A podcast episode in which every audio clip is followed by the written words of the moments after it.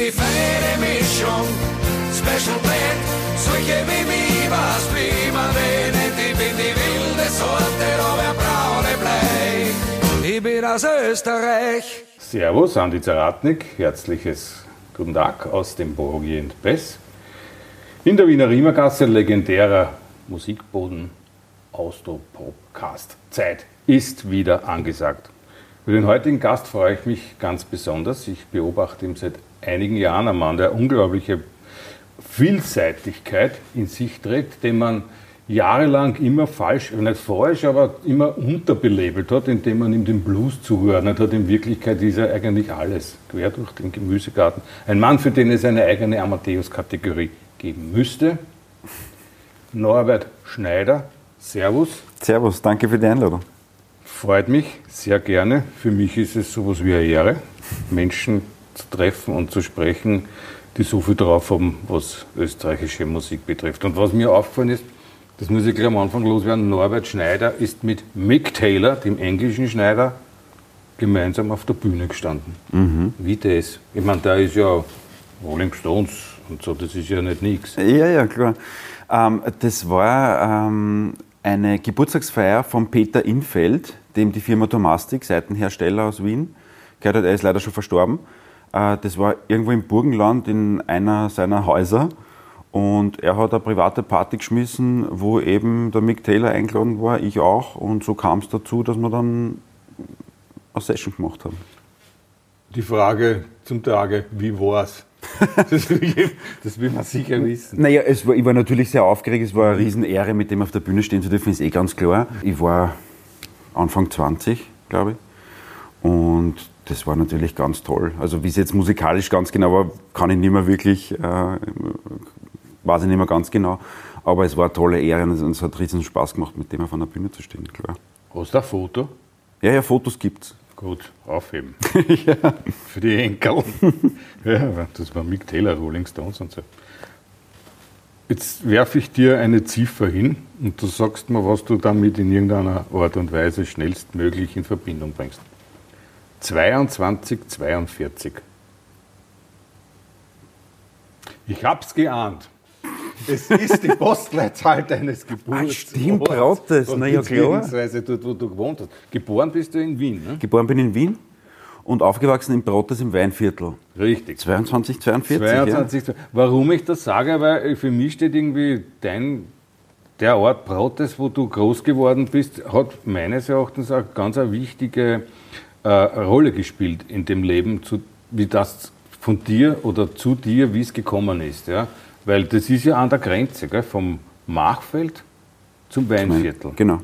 Es beginnen so die ersten Weinberge oder Hügeln, sagen wir so. Äh, und in der Nachbarortschaft ist noch alles komplett flach. Das ist die Nachbarortschaft von Gensendorf. Und äh, ja. Für diejenigen, die das nicht wissen, das ist da im Wiener, noch Wiener Becken. Ne? Mhm. Das war, da ist, wie du richtig sagst, zuerst alles Brettleben. Das ist wie in Texas, Brettleben, ja. ja. Und dann wird es hügelig. Mhm. Dann kommen die Weinstöcke. Vorher ist der Spargel. Ja. Geht gleich rüber zum Weißwein. Zum Weltliner, ja. ja. Brottes hat ein bisschen was über 1500 Einwohner oder so, glaube ich. Ja. Damals waren es 1200, ja. 1200, ja. Aber ich selber bin ja jemand, der fix davon überzeugt ist, dass die Gegend, wo man herkommt, jemanden prägt, auch was die Kreativität betrifft. Unbedingt. Jetzt hat dein persönlicher Musikgeschmack ja sehr bald angefangen. Ich glaube, du wurdest ursprünglich an der Geige unterrichtet. Gell? Genau. Also ich hatte oder habe vier Geschwister und jeder, jedes Kind durfte sich ein Musikinstrument aussuchen. Das wollten die Eltern auch immer, aber das war ihnen halt nicht möglich. Und deshalb haben sie uns das äh, zur Verfügung gestellt oder ermöglicht. Und äh, ich habe mir die Geige ausgesucht als Siebenjähriger. Das hat mich irgendwie angesprochen, das Instrument, und habe dann wirklich klassischen Geigeunterricht äh, genossen, bis dass ich 13 war. Hatte leider einen fürchterlichen Lehrer, der alles falsch gemacht hat. Ich habe die Geige, die hat alle Umzüge mitgemacht, die ist noch immer bei mir daheim jetzt zu Hause, aber ich habe es nie wieder auspackt, seitdem ich 13 bin. Ähm, das aber es war doch eine gewisse musikalische Frühschulung, die man dann, glaube ich, ich habe die, die Gitarre autodidaktisch gelernt. Also meine Schwester, die hat Gitarre gelernt, sie hat mir die ersten Griffe und so gezeigt. Aber das hat man, glaube ich, doch viel für die Gehörbildung und so braucht. Aber war die Geige auch, weil da äh, so ein großes Interesse an klassischer Musik war oder war es das Klang, der, der, Klang der Geige? Es war erstens der Klang und zweitens war es auch dem geschuldet, es war gerade so eine populäre Fernsehserie zu dem Zeitpunkt im ORF, äh, Oliver Maas, der, das Kind mit der Teufelsgeige, das heißt, da ging es um ein Stradivari und der Bur durfte drauf spielen und äh, das hat mich irgendwie auch animiert, da, äh, das auch zu machen. Und die Eltern haben dann irgendwie früh erkannt, ja, dass der vielleicht wirklich ein Talent hat, weil ich diese Titelmelodie relativ schnell nachspielen konnte auf der Geigen. Und äh, ja, dadurch wurde ich dann gefördert, ja, als Kind schon. Aber Klassik war dann später auch kein Thema für dich? Nein, nein. Ja. Es ist, das ist komisch. Äh, für mich ist das irgendwie so zweigeteilt. Die eigene Musik, die ich dann wirklich angefangen habe, äh, ernsthaft zu betreiben, das war eine andere Phase wie das Geigenspielen als Kind für mich. Dadurch habe ich auch die Noten, ich kann keine Noten mehr. Also ich müsste mich hinsetzen, ein paar Wochen, könnte es dann vielleicht wieder irgendwie auffrischen. Aber das habe ich irgendwie nie braucht jetzt die letzten Jahre. Und das sind für mich zwei Paar Schuhe. Obwohl es mir natürlich was braucht hat, glaube ich, fürs Gehör und für die ganze Musikalität, aber ich habe dort nicht direkt anknüpfen können an dem, was ich da als, als Geigenspieler gelernt habe. Aber die Gitarre ist dann in dein Leben getreten aufgrund, gab es eine Initialzündung, irgendwie einen Gitarristen, der die inspiriert hat? Oder? Nein, es war erstens die Schwester, die von der Nachbarin äh, Gitarrenunterricht gekriegt hat und dadurch war immer Gitarre im Haus. Und es waren dann eher so die Lieder, die ich singen wollte, das halt mit der Geigen irgendwie nicht so prickelnd daherkommt, äh, weil es eben eine Single Note ist. Also du kannst schon leichte Akkorde spielen, aber jetzt nicht so wie auf einer Gitarre. Und es war eher so, dass auch das Experimentieren mit selber Texten und dann Musik dazu zu machen, das mich dann zur Gitarre eigentlich braucht hat. Und die, die Schwester hat mir dann die ersten Griffe gezeigt. Ja. Und du bist in den Laden gegangen und hast da was ausgesucht oder wurdest du beschenkt? Mit der Gitarre? Ja.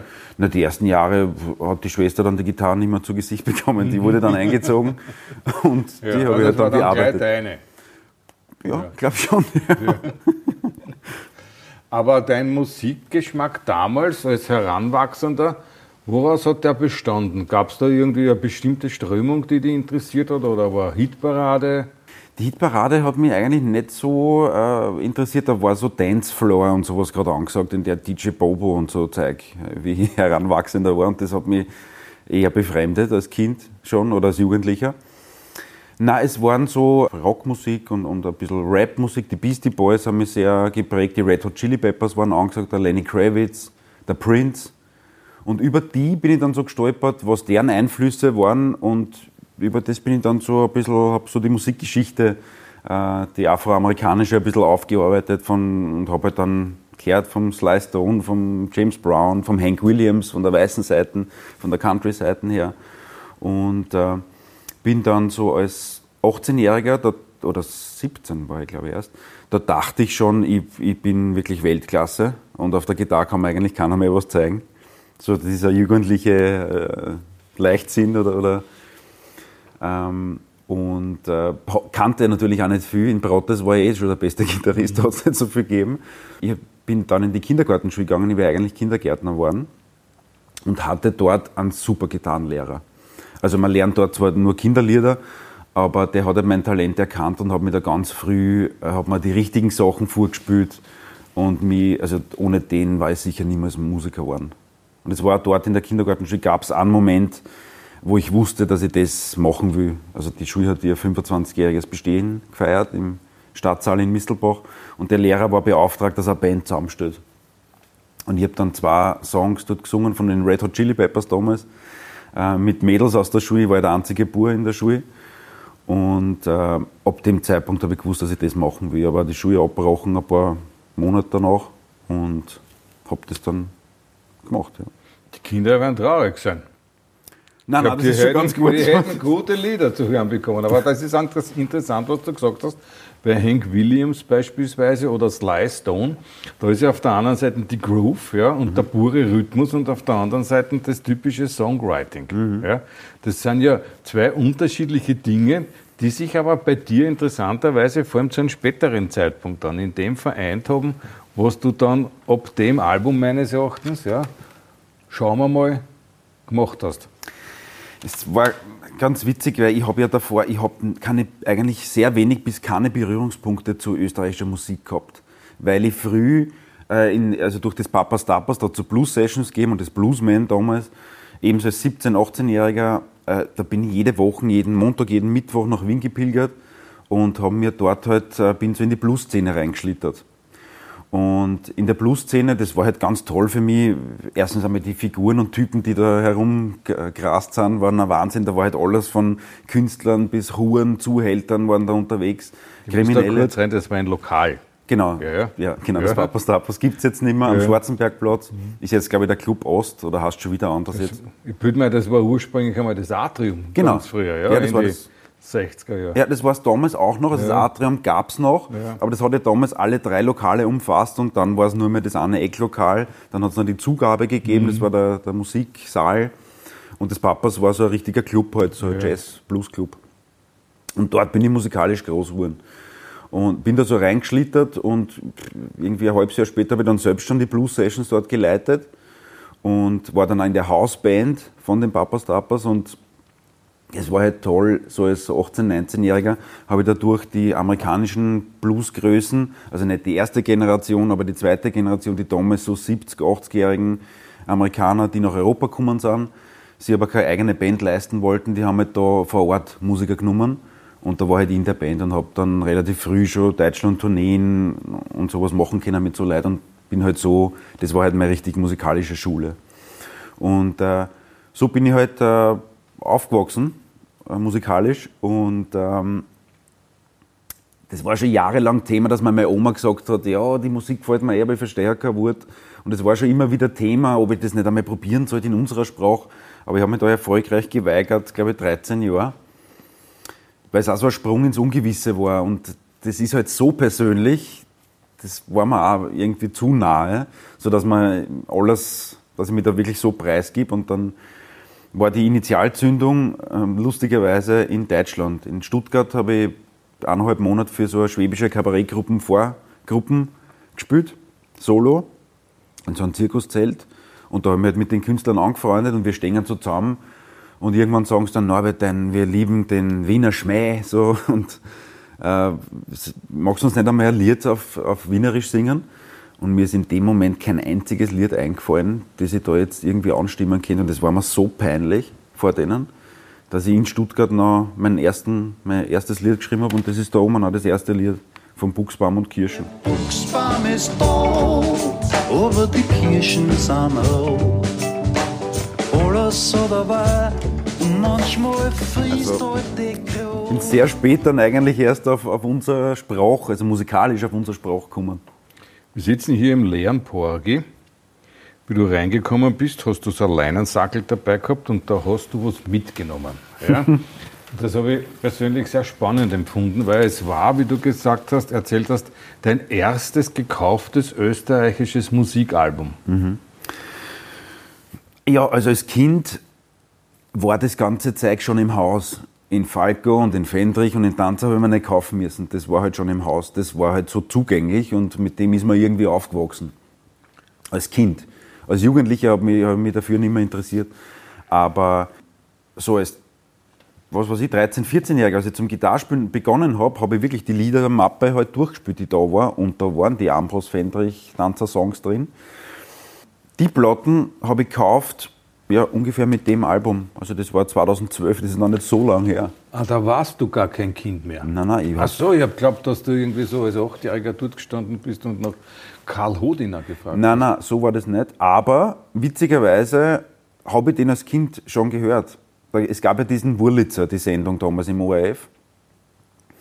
Und die haben viel Musik gebraucht, da ist halt von David Hasselhoff bis was weiß ich gelaufen. Aber immer wieder auch dieses Lied Herrgott aus Stahn. Und das habe ich mir als Kind angeschaut, die Sendung. Und ich, kann mich noch, und ich habe die Ganselhaut, jetzt noch mal dran denke, ich habe nicht verstanden, über was der da singt genau, aber mir ist die Ganselhaut gekommen und das, das hat mich irrsinnig gepackt, das Lied. Und Jahre später haben wir dann, also wie ich dann angefangen habe, in unserer Sprache zu texten, habe ich mir mal umgekehrt, was taugt mir so an österreichischer Musik, was hat es da schon gegeben? Und bin dann so relativ schnell auf die Erneuerer des Wienerlieds gestoßen, die in die 60er, 70er Jahre das gemacht haben. der Hodiner, der Horst Gmäler und äh, nach und nach haben wir dann so eingedeckt mit deren Musik. Dieser Herrgott aus Stadi hat es ja früher wirklich gegeben. Das war in den alten Zinshäusern, waren da oft so heiligen Figuren eingemauert im Hauseingang. Ja? Und da kommt jetzt ja Karl Hodiner leider nicht mehr, mehr unter uns. Großartiger Mensch, großartiger Musiker, Ja. großartiger Maler. Und ich habe gesehen oder ich weiß, dass du auf deinem ersten Dialektalbum auch den Horsti Gmäler drauf hast. Ja, das war mir wichtig. Also beide sind da irgendwie drauf. Das an, also es ist äh, der Schrebergarten vom Hodiner drauf und das Bummerl mit dem Horst Gmäler durfte ich wirklich Namen mit ihm aufnehmen. Er hat sich da wirklich bereit erklärt. Und ich bin mit meinem mobilen Aufnahmegerät zu ihm gefahren und wir haben es wirklich bei ihm im Wohnzimmer haben wir das Lied nochmal In aufgenommen. Floridsdorf. Genau. Ja. Und das war natürlich eine, große Ehre.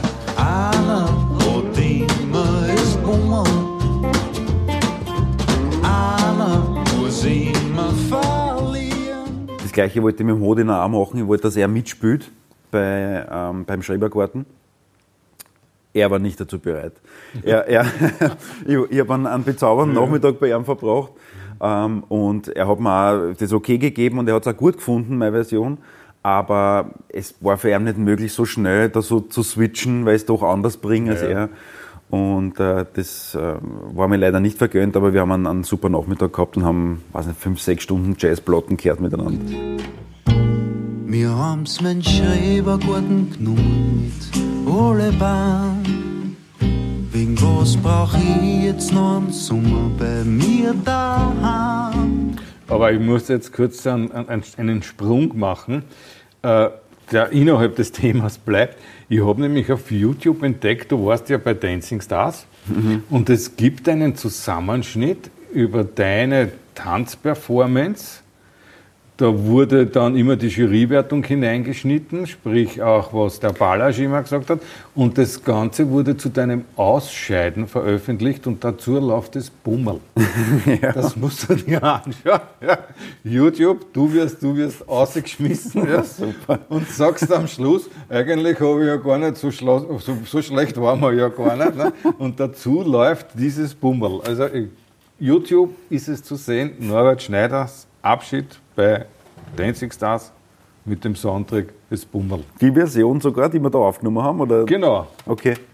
das ist die Version. Ich weiß nicht, ob da noch, ob da irgendwie ein Remix hat oder da noch irgendwie ein Beat drunter gehabt hat, aber schau das an. Das ist ganz witzig, weil da sieht man deine ganzen Figuren und wie du dich da auch beim Training abmühst und immer der Baller stand mit seinen zwei, du hast ja da einen Zwarer auch gekriegt. Nicht? Also so, Ja, der hat sich da auf mich eingeschossen, der Ballasch. Ja. Ja, der brauchte immer irgendwie Opfer. Genau, das war ich in der Staffel. Ja. Dankbares. Ja. Aber diese CD da jetzt, ja, schauen wir mal. Für mich ist ja schon der Titel des Albums äh, symptomatisch. Dass dieses Schauen wir mal steht, schauen wir mal, vielleicht steht es auch ein bisschen für, schauen wir mal, ob das irgendwie akzeptiert wird von mir. So, äh, es war so ähnlich gemeint, es war eher, bin da eher bei mir geblieben. Schauen wir mal, ob mir das steht, ob ich, ob ich da irgendwie einen Weg finde, äh, das künstlerisch in, in meine Musik einfließen zu lassen, unser Sprach. Und dem war auch Gott sei Dank so. Also das, was eigentlich eh auf der Hand liegt, hat bei mir halt einfach 12, 13 Jahre dauert, dass ich mich einfach in meiner Sprache anders ausdrücken kann als im Englischen, ist, liegt irgendwie auf der Hand. Hat bei mir ein bisschen länger dauert, das einzusehen. Dabei, man hat dich ja immer irgendwie so beim Blues verortet, ja, weil du auch Blues gemacht hast, wo- wie wohl. Und da muss ich sagen, das, da, auf Wikipedia habe ich das auch entdeckt, weil das ist ja eigentlich der Wahnsinn. Ne? Da steht, ist ein, ein österreichischer Sänger, Songwriter, Musikproduzent, Gitarrist, der in den Musikrichtungen Pop, Austropop, Blues, Reggae, R&B, Funk und Jazz tätig ist. So, Darum habe ich am Anfang gesagt, eigentlich, die, es gibt keine Schublade, die soll es sowieso nicht geben, aber für die braucht man eigene Kategorie.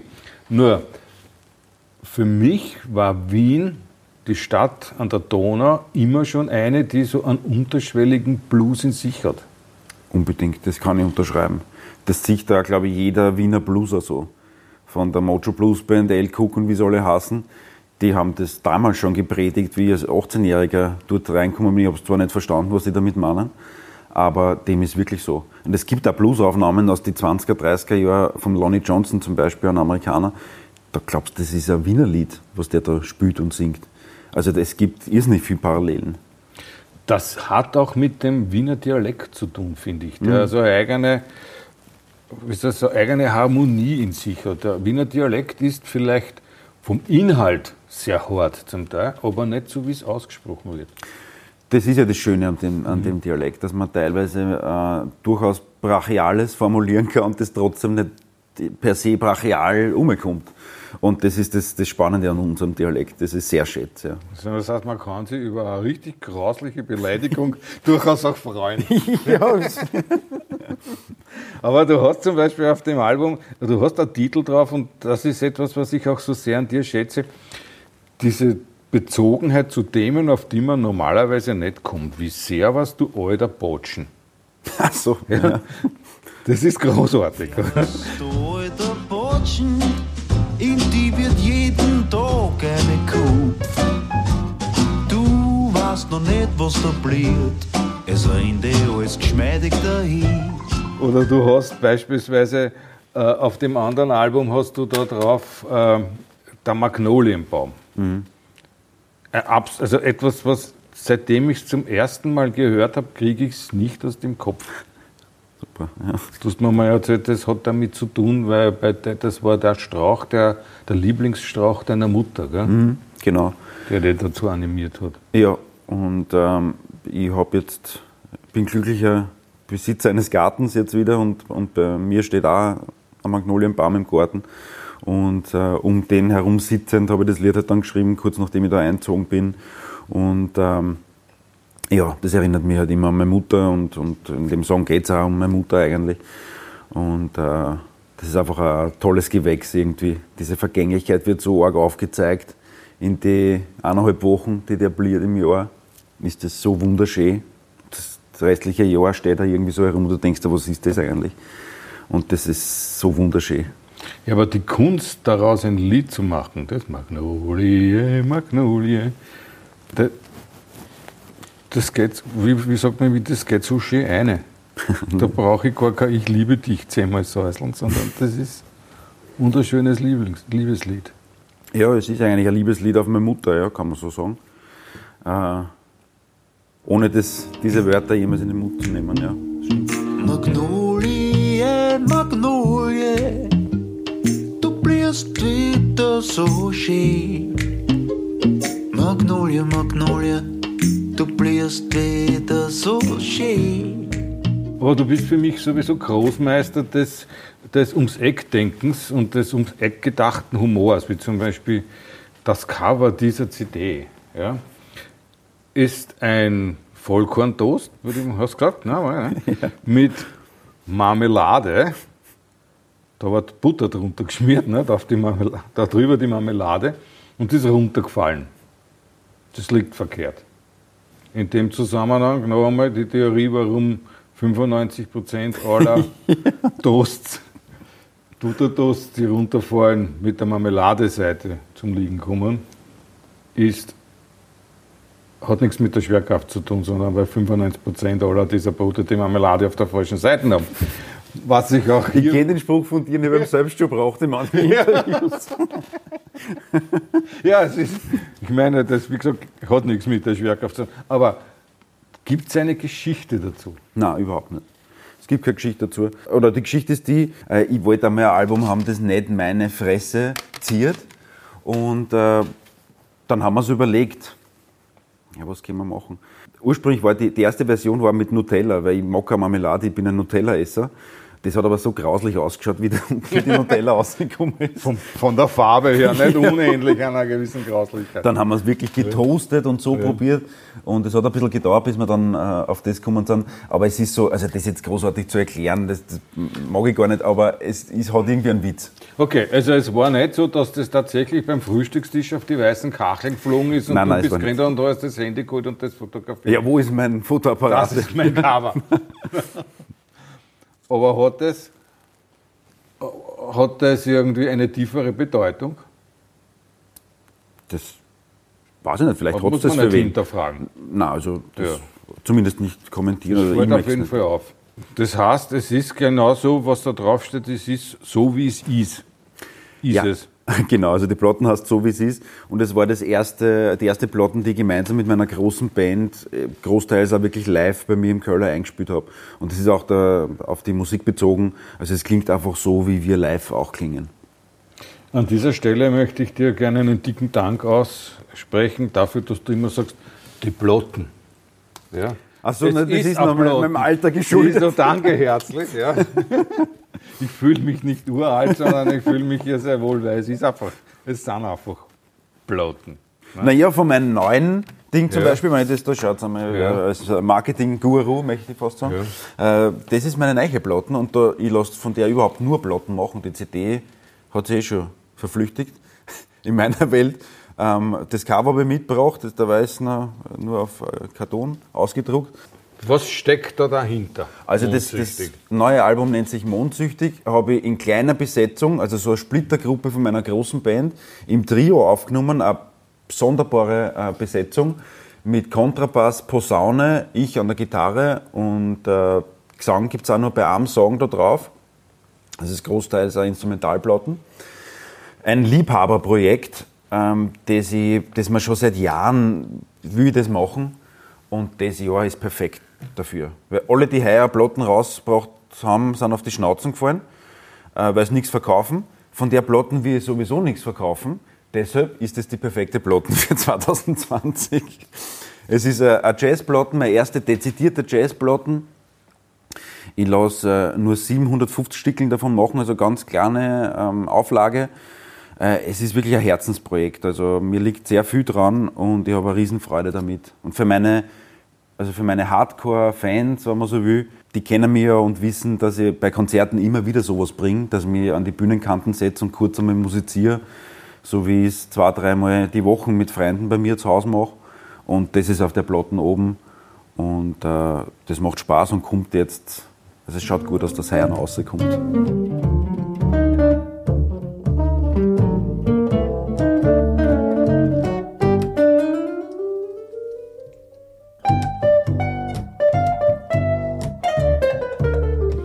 Selbst wenn da oben nicht klein das Wörtchen Jazz stehen würde, es ist von der Farbkomposition das Cover meines Erachtens auch sofort als Jazzplatten erkennbar. Ja, ich habe mich so orientiert an diesen 40er, 50er Jahr Platten, die ich selbst daheim habe. Äh, Ich wollte so, einen, dass das ausgeschnitten, so wie ausgeschnitten ausschaut. Und der Grafiker hat das super umgesetzt, finde ich. Also mir taugt das Cover sehr. Es ist auch da unten im Eckerl rechts das Label-Logo von Verve. Ja, also das ist, nicht, das ist eine lustige Geschichte, wie sie das zugetragen hat. Also ich habe die Platten im Alleingang aufgenommen. Ich habe das alles selbst äh, vorfinanziert, weil ich das einfach jetzt einmal machen wollte. Und äh, habe das fertige Produkt dann äh, der Plattenfirma gezeigt und irgendwie hat es dann doch Anklang gefunden. Und äh, die haben irgendwie gemeint, naja, mit so einer Platten, das sollte man eigentlich auf, sollte eigentlich auf ein Jazz-Label, auf Verve rauskommen. Und also ich habe selbst sehr viel Verve-Platten und auf die Idee war ich selbst eigentlich gar nicht so gekommen. Aber dann sind wir dem ein bisschen nachgegangen, dann hat es geheißen, naja, es ist nicht so einfach da jetzt, also man, man müsste da wirklich bei dem amerikanischen Chef von der Firma anfragen, äh, ob das okay wäre. Äh, das wurde dann wirklich gemacht und der hat dann tatsächlich äh, irgendwie sein Okay gegeben und hat gesagt, ja, äh, das ist okay für mich, da jetzt Wurf auf. Aber das ist schon so was wie Adelsprädikat. Ja, also in der Jazzszene, das taugt mir schon sehr. Ja, das glaube ich, Das ja. ich sagen. Ja. Und vor allem, dass es so klein ist, das heißt, man pickt sich das nicht so omnipräsent da auf und sagt, schaut's her, sondern das ist schönes, klassisches Understatement. Ja, als, also ich habe schon Finde eine ich schon. große Freude damit, sagen wir Ja, so, ja. das glaube ich. Du hast mir mal erzählt, dass du, du hast ja da auch äh, Instrumentaltitel drauf, Mhm. dass deiner Meinung nach Instrumentaltitel immer etwas ein Schattendasein führen und dass dir das nicht gefällt. Nein, äh, auf jeden Fall gefällt mir das nicht. Also das ist für mich, wenn ich Songs schreibe, und ich schreibe sehr viel Instrumental-Songs auch, das ist ganz gleich, als wenn, wenn ich einen Titel mit, mit Gesang schreibe. Also das ist nicht minder oder nicht weniger wert. Ich bin ja Jazzplattensammler und da wird sehr viel Instrumental auch gespielt. Ähm, und das wollte ich jetzt einmal ausleben auch. Also es haben sich da so viele Songs angehäuft in den letzten Jahren, die ich jetzt einfach einmal rausbringen wollte. Und ich streue es auch bei den Live-Gigs immer ein, will die Leute auch nicht nerven, weil ich weiß, viele kommen auch wirklich des Textes wegen und die hängen mir dann auf den Lippen oder an den Lippen. Von meinem Publikum wird es zumindest geduldet. Also live funktioniert es auch. Ich habe mich da eh vor Jahren gelöst, was, was diese Genrebezeichnungen und so betrifft. Mittlerweile, am Anfang ist mir dann am Wecker gegangen, wenn wer gesagt hat, ich bin ein Blueser. Mittlerweile ist mir das komplett wurscht. Das, also auch wenn wer Heavy Metal oder Austropop oder mir ist das alles komplett egal, solange ich meine Musik machen darf. Und noch einmal, wo soll man dich hin verorten? Ja? Weil ich glaube, dass diese Authentizität, die da allein steht, dieses Alleinstellungsmerkmal von Norbert Schneider, das geht ja über Soundcheck Gewinn. Mhm. War das, das damals? Da einiges ne? angehäuft. Ja, ja, da hat sich so viel, jede Menge Preise, was ich da gelesen habe, ja, auch aus den unterschiedlichsten äh, äh, Genres, beziehungsweise ob das jetzt Medienpreise waren, vom Amadeus gar nicht zu reden. Äh, und dann gab es dann auch dieses Ding hier, ja, mhm. wo ich mir gedacht habe am Anfang, entspannt bis auf die Knochen. Ja. Was meint er damit? Ja. Zum Beispiel, also auch wieder, da hast du wieder so einen Titel, der für sich selbst steht, obwohl man nicht weiß, was meint er damit. Und das finde ich das Spannende. Du bist immer für mich jemand, den man entdecken darf. Schön, wenn es so ankommt, ja. Und nochmal auf diese Genrebezeichnungen zurückzukommen, ähm, ich verstehe schon, dass das für gewisse Leute wichtig ist, Sachen in Boxen zu ordnen, für sich selbst. Kennen die das von mir auch? Nur ich muss selber ja nicht mitspielen bei dem Spiel. Ähm, das können die Leute ja machen, die können mich gerne irgendwo einsortieren, aber ich würde selber nicht. Ich würde den Teufel tun und mich selber irgendwo einsortieren. Ja, klar, das machen sie auch. Du wirst dem ja. auch gar nicht entkommen. Aber was ich auch so spannend finde bei dir, du singst über Dinge wie zum Beispiel, dass ein die Kuchel abbrennt und dann muss er, weil seine Frau damit ein Problem hat, nachvollziehbarerweise, ja, auf der Couch schlafen. Ja. Also das sind halt so Dinge, die finde ich grandios. Weil auf das muss man mal kommen. Schatzi, tu mir das nicht an. Schatzi, bitte lass mich nicht im Wohnzimmer schlafen. Wenn ich alleine gern schlafen kann. Ja, ich weiß, wegen mir haben sie das Haus evakuiert. Auf der Gossen unten haben wir dann die Nachbarn gratuliert. Schatzi, bitte lass mich nicht im Wohnzimmer schlafen. Die Feuerwehr war eh gleich da. Ja, das sind oft so bei dem Song, wie es bei einigen Liedern eigentlich ist da picke ich halt verschiedene Sachen raus. Das, das mit dem Kuchel abbrennen, das ist wirklich einer Bekannten von mir passiert. Dann sind es oft Songs, die mich auch zu irgendwelchen Geschichten inspirieren. Und so habe ich da mehrere Geschichten äh, zusammengefügt in dem Lied. Dann ist auch das, das Wort Tagesdecke da drin. Tagesdecke ist einfach ein Wahnsinnswort. Ich kenne es noch nicht so lange, aber ich liebe das Wort. Und allein nicht um das muss ein Song geschrieben werden. Und äh, das kommt da auch drin vor. Und über Tagesdecke bin ich dann irgendwie auf Couch gekommen und so ja, spannen sie die Geschichten dann oft zusammen. Tagesdecken sind elementarer Bestandteil jeder Wohnung. Nicht nur, wenn man Haustiere hat, ja, sondern du kannst unter der Tagesdecke ein ungemachtes Bett verstecken. Ja, ja Weil genau. Das, ich liebe Tagesdecken. Weil das ist in der Früh, wenn du nicht so gut drauf bist und keinen Bock auf Bett machen hast, Tagesdecke drüber und das schaut super aus. Liebe Austropop, Casterinnen und Caster. Wie es halt so ist, man redet und man redet und die Zeit vergeht, wie es heißt so schön. Gell? Nur eins ist blöd, dass die Zeit vergeht.